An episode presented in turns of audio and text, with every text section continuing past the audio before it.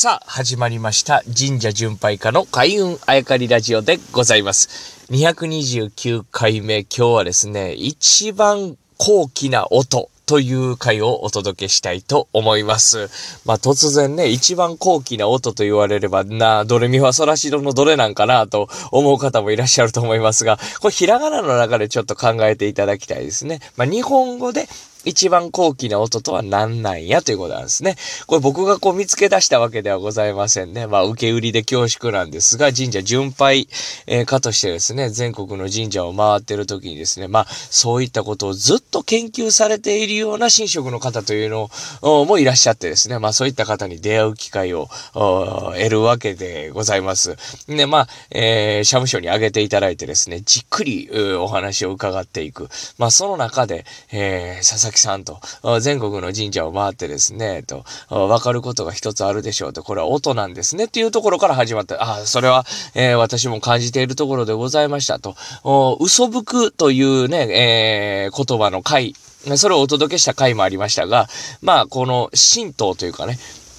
この日本という国に昔からこう住んでる人たち、まあ自分、僕たちのご先祖様なんですけど、そういった方たちが何を大事にしてきたかというと、音だったというね、まあ嘘吹く風が吹く音をそれ神業と捉えたりですね、神の存在をその音とかね、そよいだりとか、まあ光もそうですけど、音として捉えることが往々としてあったということでございました。さあ、そんな中ですね、えーちょっと話は変わりますが、色もありましたね。今光と言いましたが、色で一番高貴な色とは何でしょうか？みたいな話になったわけですね。まあこれは紫とかよく言われますね。まあ黒とかね、白とかね、いろいろありますけど、まあ、あ今となってはまあ紫と言われることももよくあります。まあその天皇がお召しになる、一度だけお召しになる航路線のご法とかまた別ですよ。えーそれは別ですけど、まあ一般的に高貴な色といえば、なんていうとまあまあ紫がね、想像ついたりとか、まあいろいろあるのです。そんな話をしている中ですね、えー、ひらがな、まあ50音ありますが、その中で一番高貴な音とはどれでしょうというクイズを出されたわけです。僕、これは全く答えられなかったですね。なぜならば、考えたことがなかったからです。しかし、言われると納得するんですね、これが。何でしょうか、皆さん。さあ、正解。これは、みなんですって。み。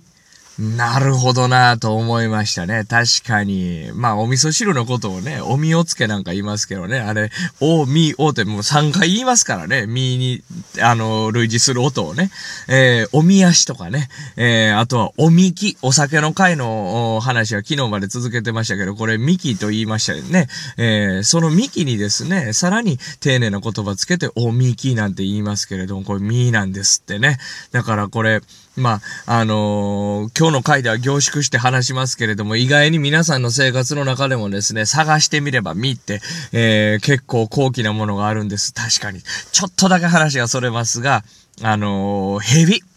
蛇もですね、これ神様の使いやと言われておりまして、とあるとある大きい神社がありますが、そこは海蛇がご神体やと言われてたりとかね、神様がやってくるんだというのを海蛇がその毎回毎年ですね、大体同じ日付に来るから、あそれを迎え入れるというのが一番最初のその神社のあの神事だったんじゃないかというのを聞いたことあります。これ知ってる方はあそこかっていうなるんですけど、ちょっとこれ僕の口からは言いませんがね、えー公式にはそれ出し出してませんからね、えーその蛇のことをミーと言ったりしますね。ね。うんこれ、だから、その、神っていう語源もですね、この、えー最初は、あの、毛って獣っていう意味なんですけど、日本語は最初、一音やったっていう話だからね、獣のことを毛っていうね、え不思議なもの、あとは神様が宿ってる動物をミーと言った。だからこれを神様の語源がケミ。これがナミって、な、あの、生って神になったという話も、え以前聞いたことがありまして、これに繋がってくるなと思ったんですね。不思議なものとかね、高貴なものというのはミと呼ぶ。だからそれが宿っている動物、蛇のことをミと呼んだ。まあこういったこともね、えー繋がってくるなと思ってってね、えー自分で繋いでったわけじゃなくて、その一言によって繋がったから、えーむしろ僕の中では説得力が増した回だった、あの回じゃないね、えー神職の話だったななんて思ったわけでございます。だからいろいろ探してみるとですね、確かにな、高貴な音かとミというのはいろいろあ当てはまるなというのが皆さんの中にもきっと出てくるはずだと思います。ちょっと、順番間違えまして。